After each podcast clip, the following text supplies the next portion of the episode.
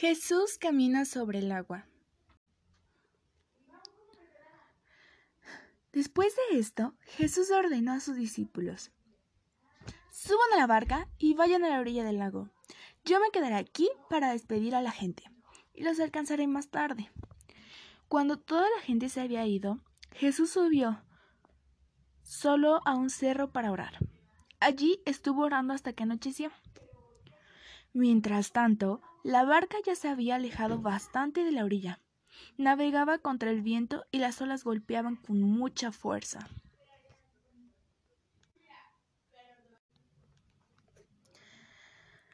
Todavía estaba oscuro cuando Jesús se acercó a la barca. Iba caminando sobre el agua. Los discípulos lo vieron, pero no lo reconocieron. Llenos de miedo gritaron ¡Un fantasma! ¡Un fantasma! Enseguida Jesús les dijo Cálmense, soy yo. No tengan miedo.